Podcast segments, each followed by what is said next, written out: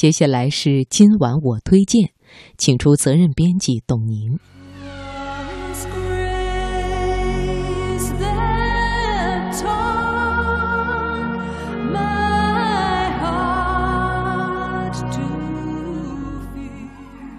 月色如水，春秋意境，品读天下，聆听永恒。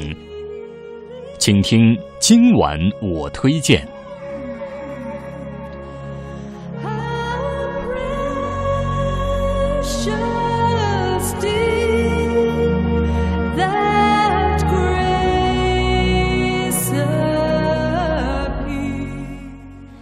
业季为什么要穿黑色礼服？不同的学位的礼服之间有什么不同？为什么毕业典礼上要将学士帽上的流苏从右拨到左？当我们在庄重的毕业典礼上严格的执行一整套规范时，也许并不了解，这些来自西方的传统其实有其悠久的历史渊源。而要追寻他们的缘由，就要循着欧洲大学教育发展的轨迹，前往中世纪一探究竟。今晚我推荐来分享文章《毕业典礼规矩的由来》。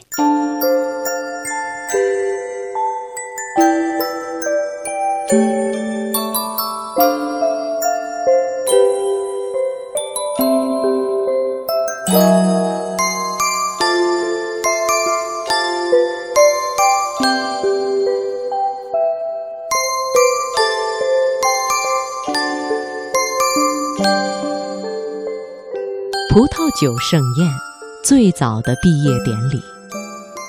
十二世纪，随着基督教的发展，被西罗马帝国扼杀的教育机构，以修道院和教区学校的形式，再一次登上历史舞台。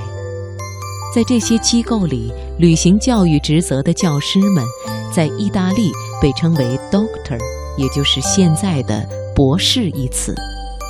而在巴黎，则被称为 master，也就是现在的硕士。随着学校的发展，博士和硕士也日益增加。各个地方的教师和学生开始组织起了自己的行会，这些行会被称作 university，也就是现在的大学。后来，大学这个词就成了各教育中心的共同称谓。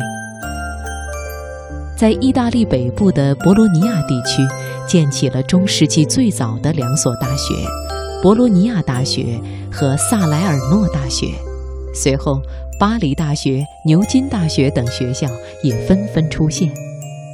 在这些早期的大学里，学生们和现在一样编成班级，在教室听课，但是没有考试。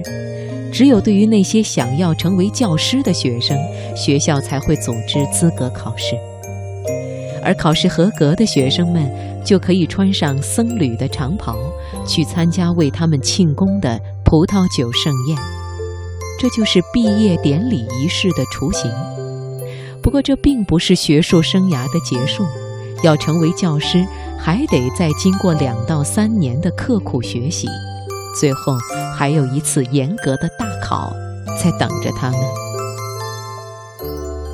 流苏从右拨到左，标志毕业瞬间。牛津帽流苏的位置是辨别学生是否已经获得学位的一个标志。在尚未被授予学位时，流苏应该垂在帽子右前侧中部。而在学位授予仪式上，学位评定委员会主席或是校长、院长、所长、导师等，会将毕业生帽子上的流苏从右侧移到帽子的左前侧中部。流苏象征着稻穗或是麦穗成熟，而拨流苏这个仪式则象征着毕业生已经学有所成。不同学位级别的流苏。颜色也不一样，博士的流苏是红色，硕士的流苏是深蓝色，学士的流苏为黑色，校长的流苏为黄色。这种色彩的界定与学位袍是相配的。而为毕业生们剥流苏的这些老师们，因为早就获得了学位，他的流苏自然都垂在所戴学位帽的左前侧中部。僧袍的黑色长袍，毕业礼服的前身。中世纪欧洲的人们多穿着长袍，这些长袍长及地面，并且连着头巾。以材质和颜色来区别不同的财富和社会地位，而早期大学的学者们身为传教士，为了体现自己的身份，都穿着僧侣的黑色长袍和头巾。这种黑色长袍和头巾的搭配，渐渐演变成了今天的大学礼服。除了毕业典礼，其他的重大庆典也要穿着。十五世纪。头巾成了事物，而帽子开始流行，并且产生学校礼帽。最初的礼帽是硕士学位符号的象征，有好几种不同的形状，比如方形、圆形，还有一种在帽子中央设计了一簇装饰物。现在礼帽上的流苏就是以此为基础发展而来的。最先采用平底方形礼帽的学校。就是牛津大学，所以这种帽子也被叫做牛津帽，各种学位的人都可以戴。发展到今天，学校礼服已经有了规范的标准，博士和硕士的长袍是黑色的，准学士的长袍为灰色，学士的长袍肩袖，前面不敞开，硕士的长袍方袖，袖口呈弧形。博士的长袍喇叭袖，胸前扣子两旁各有一道宽五英寸的天鹅绒贴边，袖子上也横着缝有三道平行的天鹅绒贴边，颜色为黑色或者别的颜色，标志不同的学科类别。拉丁语致辞传统在当代的传承，作为美国历史最悠久的大学。